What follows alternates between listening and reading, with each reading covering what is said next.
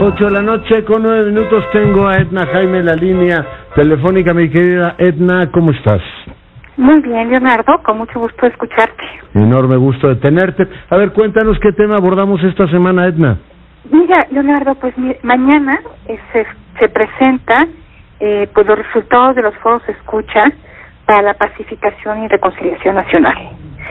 Creo que va a ser un momento importante pues para conocer eh, si qué se recogió de los foros y conocer un poco más de, de cuál va a ser el planteamiento en materia de seguridad, Leonardo, que pues hemos tenido entregas por fascículos eh, y no coleccionables necesariamente porque pues hemos encontrado contradicciones a lo largo de estos meses en que se han ido planteando algunas ideas para resolver el tema, este problema enorme que nos aquejan. Mira, eh, eh, me ha llamado la atención, pues ya sabemos el planteamiento de dividir el territorio nacional en 265 regiones, eh, hemos conocido eh, pues otras propuestas, las al inicio del periodo de transición parece que se desdibujan un poco, cobra fuerza esta idea de, de dividir al país, de tener fuerzas federales siendo presencia importante en estas regiones. Veo eh, este hilo conductor de los últimos años, la centralización de la seguridad. Eh, no estoy viendo como actores relevantes a gobiernos estatales y municipales y de nueva cuenta el gobierno federal se va a comprar el problema completito. Y hay además, Leonardo, algunas metas anunciadas por el próximo secretario de Seguridad Pública que me llamaron poderosamente la atención y también del equipo de México Evalúa. Eh, una es eh, Alfonso Durazo planteó que en tres años eh, los niveles de violencia en México sean los de los países de Organización para la Cooperación y Desarrollo Económico, la OCDE. Eh, planteó ni más ni menos que podríamos tener una tasa de cuatro homicidios por cada 100.000 habitantes. Después corrigió y lo que planteó es que se podía reducir el homicidio entre 30 y 50% durante los primeros tres años de la administración que iniciará el primero de diciembre. Y el ejercicio que hicimos, Leonardo, es pensar qué implica esto. Y lo primero es eh, asimilar el punto de partida. Este 2018 estaremos, si la tendencia se mantiene, Leonardo, estaremos cerrando el año con 35 mil homicidios, una tasa de 28 por cada 100 mil habitantes. Sí, terrible.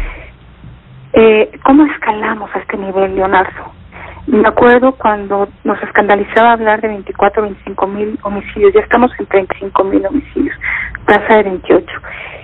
Una reducción de 30% en, tres, en los próximos años, tres años, implicaría que llegara a una tasa de 19.2. Sigue siendo enorme. Recordar eh, que para la Organización Mundial, de la Salud una tasa arriba del 10% es una epidemia de violencia. En el mejor de los escenarios, 30% de reducción, 2018, 2021, perdón, estaríamos en una tasa de 19.2, con 24.538 homicidios. Estaríamos teniendo una tasa cercana a la del 2016. Entonces, ¿qué tendría que pasar para llegar al 30%? Vimos que si se, redu se redujera 30% la violencia letal en los 10 estados que tienen un número absoluto mayor de homicidios, pues tendríamos una reducción del 20% apenas, Leonardo. Mm. O sea, si en esos 10 estados que concentran el 65% de los homicidios, lo redujéramos, tuviéramos, hiciéramos la hazaña de reducir 30%, ten, eh, eh, tendríamos una reducción eh, general de 20%. Si nos vamos a los municipios, los 20 municipios más conflictivos, más calientes en términos de violencia, si lográramos reducir el 30%, por, 30% lograríamos un 10% de reducción global. Necesitaríamos reducir, Leonardo, en, para tener un 25% de reducción, 340 municipios. O sea, estamos hablando de que es una tarea monumental, de que pues esta realidad nos rebasó, Leonardo, nos uh -huh. pasó de largo eh, me, me preocupa que no estemos hablando de que vamos a cerrar el año con 35 mil homicidios. Y, y bueno, veremos qué tienen que ofrecer el nuevo gobierno. Eh, ya nos propusieron metas muy audaces. Ya vemos lo que implica reducir 30% los homicidios en los próximos tres años es audaz y, eh, sería deseable, pero pues ya vimos que tenemos que hacer un esfuerzo monumental. Y decirte, Leonardo, que eh, pues los temas que hay que abordar ya no son ciencia oculta. Sabemos que tenemos que trabajar en policías, aparato de justicia para que pueda resolver homicidios, temas de prevención, temas de reinserción. Justamente eh, hace ocho días que no pude estar en tu programa, estaba volando a Washington porque participé en, un, en, una reunión de la OEA que está eh, formulando un plan de acción hemisférico para orientar la elaboración de políticas de prevención y reducción de homicidios. Y de nueva cuenta, estoy escuchando estos mismos planteamientos, policía, justicia, prevención, reinserción. Eh, pues ojalá eh, que mañana que se anuncia pues estos resultados, la conclusión de los foros, pues estos sean ejes relevantes, Leonardo. Nos tenemos que mover, eh, eh, eh, acercarnos a estas dimensiones para atender el problema. La prevención es fundamental. El, el tema reactivo, evidentemente debe ser un componente de una estrategia de seguridad, pero no el único. Y ojalá que haya sabiduría y que haya habido aprendizaje en estos en esos meses mm. y que todo lo que se logró expresar pues encuentre un cauce sensato y un cauce eh, que pueda articular una estrategia efectiva. Leonardo, me espanta mucho de, eh, hablar de 35 mil homicidios eh, y me espanta más que como sociedad no estemos reaccionando. No quisiera yo eh, que en unos meses eh, estuviera yo planteando una tendencia que nos lleve a superar esta cifra. Se está saliendo de control y, y si no hay una respuesta bien planteada, pues vamos a ver que esto que esto va a ser una espiral eh, pues que no se va a detener y, y es muy lamentable y es terriblemente grave. Yo, Edna, espero que el gobierno entrante no tenga, como lo tiene en otros ámbitos, por ejemplo, esta polarización a la que somete a, la opinión pública, ¿no? Con el tema del aeropuerto, que en el caso de la seguridad sí tenga un ánimo como de gran convocatoria, es decir, a ver, esto no es un asunto de buenos malos, de conservadores liberales o de fifís y no fifís, es un tema en el que nos va la vida. Y yo tengo cuatro, primero, esa es la, digamos, mi inquietud principal. Y veo pues tengo cuatro preguntas que te dejo sobre la mesa. O sea y por supuesto las comparto con el auditorio. El presidente electo ha dicho que el 70% de su estrategia va a ser preventiva y el 30% coercitivo. Leí esa es la primera pregunta leí efectivamente la ley esta reforma la ley de orgánica de la administración pública y veo, mi querida Edna, que hacen una super secretaría de seguridad, o sea, la de Genaro García Luna palidece, porque la materia de seguridad nacional se la pasan al secretario de Seguridad Pública y Gobernación pues la dejan prácticamente como la Secretaría de los Derechos Humanos y poquito más.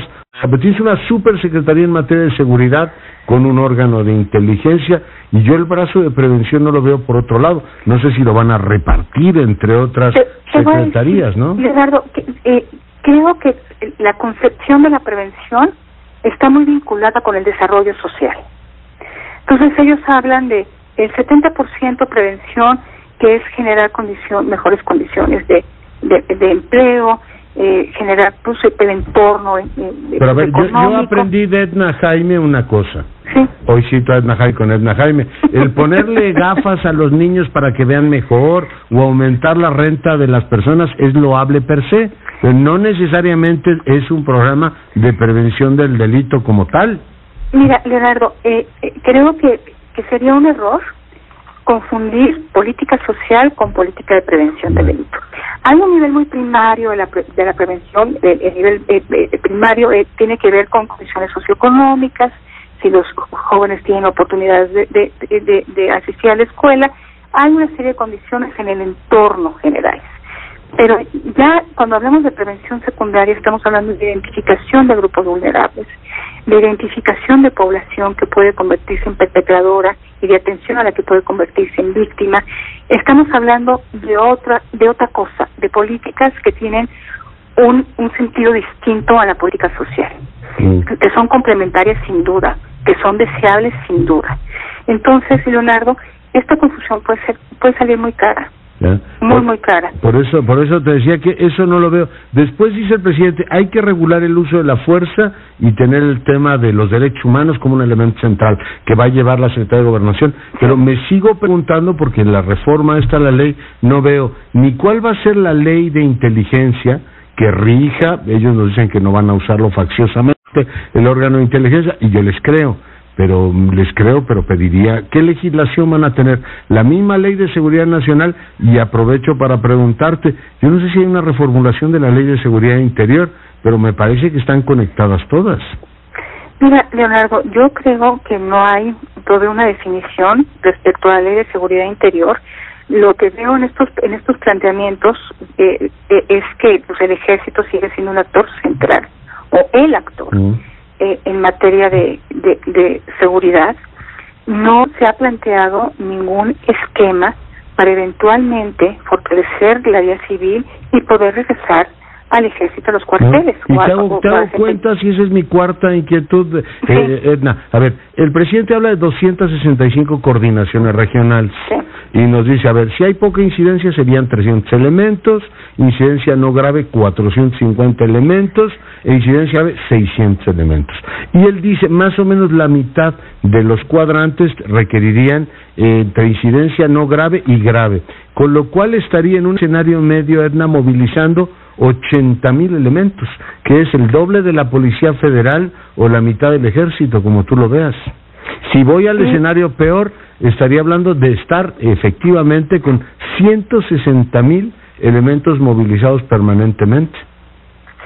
Y con una visión de 10 mil metros de altura, ya lo, habíamos, lo hemos platicado mucho, Leonardo.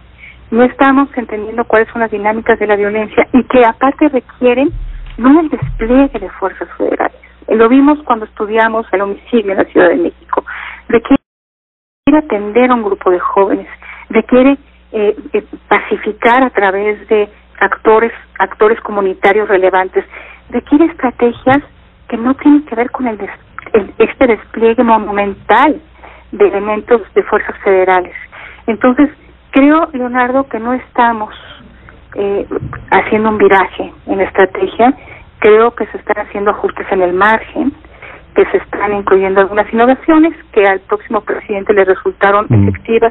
En la Ciudad de México, o eso cree, porque no lo hemos probado eh, empíricamente, pero eh, yo pues no no estoy viendo un miraje y no estoy viendo pues, realmente. O sea, pusieron la gobernación a dieta, eso sí, ¿no? Sin duda. Eh, en los y en la Secretaría de Seguridad, y la Secretaría de Seguridad, su mismo nombre lo dice, ¿no? Es Secretaría de Seguridad y Protección Ciudadana, para que quepan toda la gama de seguridades, Leonardo. La nacional y protección civil. Lo único raro es que dejen migración en la órbita de gobernación. Eh, pues sí, no, entiendo mucho la lógica, pero ciertamente vamos a tener una subsecretaría. O va a ser el, el espejo de, de la señora Nielsen, ¿no? O sea, el titular de una Homeland, literalmente.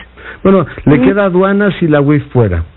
Y mira, Leonardo, eh, eh, tiene, va a ser una secretaría muy poderosa y por lo tanto él será un secretario muy poderoso, pero el, el inconveniente es que tendrá eh, estará muy muy muy vulnerable muchos flancos vulnerables ¿no? está atendiendo tantas cosas que será tan fácil resbalar en alguna de ellas que creo que pues será complejo y que y que la vida de un secretario al frente de esta subsecretaría puede ser muy corta. No vislumbro que alguien pueda sostenerse en un cargo con responsabilidades tan amplias y tan complejas sin resbalar y, sin y pues, eh, pues sin, y, sin extraviar el rumbo también. Muchas cosas.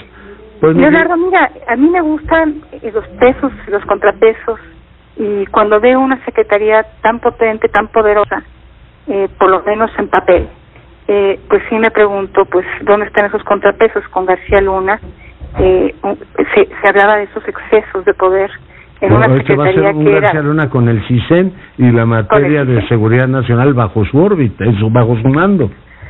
Entonces, pues sí, es, es mucha concentración de poder en una sola secretaría y esperemos que no se extravíe, Leonardo, y que y, que quien vaya a ser el secretario pueda, pueda pueda operar en tantas pistas simultáneamente. Es todo un tema. platicaremos con Alfonso Durazo en los próximos días para que nos cuente cómo ve esto y, por supuesto, con la mayoría de Morena que tiene que aprobar esta legislación. Bueno, pues muchas gracias, Edna. Un abrazo. Te mando un abrazo, Buenas noches. Bueno, y recuperamos